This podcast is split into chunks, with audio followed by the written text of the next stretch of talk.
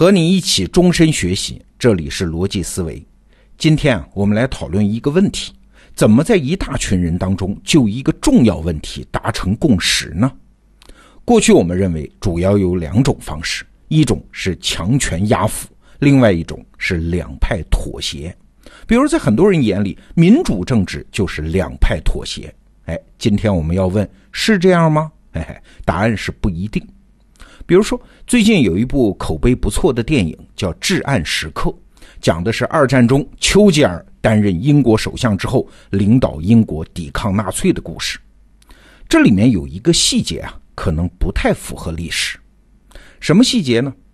对于抵抗纳粹这件事儿，影片里的丘吉尔在政界虽然显得很坚定啊，但他的内心里啊是有不安和犹豫的。直到他跑到地铁上，倾听了人民的声音，知道人民内心是坚决反对希特勒的，最终才下定决心，在议院发表了那篇著名的演讲，坚决抵抗纳粹。那历史上真实的情况是怎么样的呢？啊，丘吉尔啊，他的态度自始至终非常坚决啊，他也没有为这事儿下基层搞调研，他就是关在小黑屋里啊，五个人开了五天的会，把所有人都说服了。一致通过跟希特勒死磕打啊！当然，电影为了戏剧化效果做一些虚构，这个可以理解。但恰恰因为这一点，我觉得这个虚构是值得拿出来说道说道的。虽然它乍看起来很感人啊，政治正确，政治家嘛，倾听了民众的声音，最终下定决心做出选择。但是啊，您仔细想一下，回味一下，要是丘吉尔他接触到的人民不愿意打仗。那英国就不打纳粹了吗？再进一步啊，一个在关键时刻承担国家民族命运的政治家，这么容易就被民众的意见左右，这是应该的吗？你是民众选出来的，这意味着你应该用你全部的勇气、决心、信念和耐心，去最大程度的实现民众的利益啊。那这个电影呢，把丘吉尔描写成一个因为民众的声音才最后下定决心的政治家，这是不是有点推卸责任的意思呀？其实啊，历史上的丘吉尔是一个非常非常轴的人啊，是个为了保护大英帝国的利益一意孤行、不择手段的人。他在那个普遍厌战的时代，数十年如一日呼吁对纳粹要强硬啊，他一贯如此，他一贯是少数派啊。他不需要与多数达成共识啊，因为他对自己的判断有绝对的信心。讲到这儿，我得说一句啊，我认识的很多人呢，对自由民主有一种误解，就是讲自由民主一定要讲商讨、讲妥协，要达成共识。其实，在历史上，自由民主力量表现出强大战斗力的时候，恰恰是他不怎么讲共识的时候，恰恰是某个魅力人物光芒夺目的时候。比如我们刚才讲的丘吉尔，那今天呢，我们再举一个英国的例子。我们都知道，英国历史上有一场光荣革命。我们先简单说一下是怎么回事啊？话说，一六八八年，英国议会里面一帮人发动了非暴力政变，推翻了国王詹姆士二世。那国王没有了怎么办呢？哎，从荷兰请来了詹姆士二世的女婿来当国王，这就是威廉三世。那你威廉三世凭啥白捡了这么个便宜国王来当呢？哎，来吧，接受点条件吧。啊，于是威廉三世和议会就签订了限制王权的权利法案。从此啊，英国国王的角色就变了，他是统而不治，国家的权力由君主逐渐转移到议会。那为什么英国人觉得这场变革很光荣呢？哎，因为没流血呀。很多学者都说啊，光荣革命好啊，没流血是一种达成共识的智慧，体现了自由民主的协商精神。嘿哎，不好意思，这种说法是错的。首先，咱们得明白啊，光荣革命的原因，它不是一般的政治纠纷，而是宗教纠纷。当时西欧的宗教啊，主要是两大派别，就是天主教和新教。天主教呢和罗马教皇是一伙的，主要支持者是法国人；新教呢跟罗马教皇是死对头，主要支持者是荷兰呐、丹麦啊，还有后来德国的一部分地区。那英国的情况怎么样呢？哎，它特殊一点，它还有一个自创的教派叫英国国教。这样了，就有三种宗教势力在英国互相搅和。这国王啊，詹姆士二世就是被推翻那个啊，他相信的是天主教，而当时英国议会大部分成员呢，相信的是国教或者是新教。你说这有啥？大家各信各的呗？哎，不行，这在政治上问题很大呀。首先一个问题是国家主权问题。你想，国王信的是天主教，那按照天主教的教义，所有天主教徒都要听罗马教皇的呀。那到底谁才是英国的主人呢？第二个问题是国家关系问题、国际政治问题啊。当时啊，天主教圈子里最有势力的是法国国王啊，很有名的。太阳王路易十四，那英国和法国是世仇嘛，在海外殖民地上也有很多现实的争夺和矛盾嘛。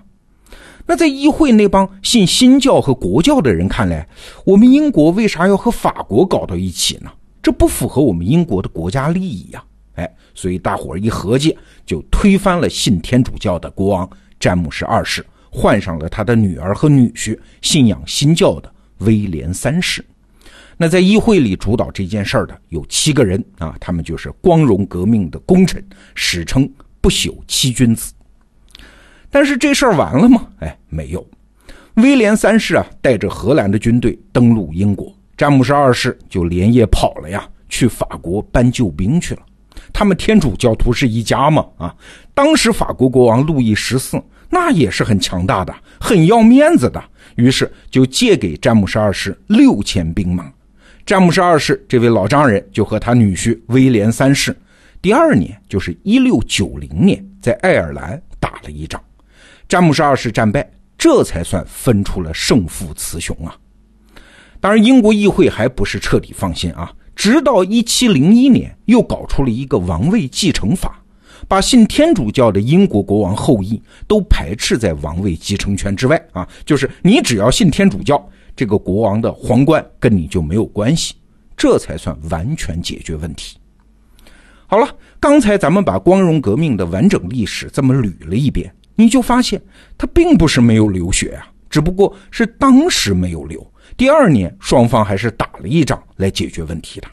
更重要的呢，说光荣革命体现了协商妥协精神，它也是错的呀，哪儿妥协了？英国国教和天主教之间没有达成什么共识嘛，完全就是把天主教这一派给清除出去了。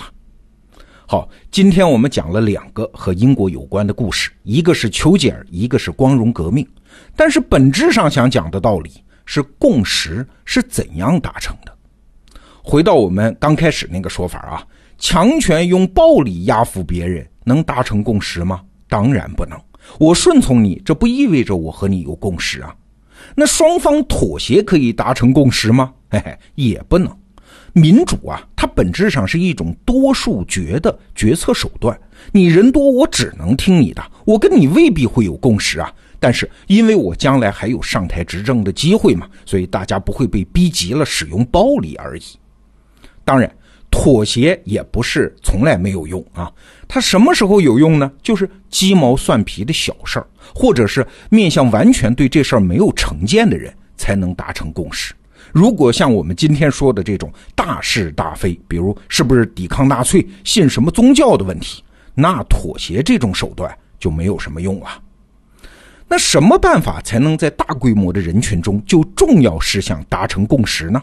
从我们今天讲的这两个故事里。你能看出，历史上只有一种方法是有效的，那就是用坚定的信念影响所有的人。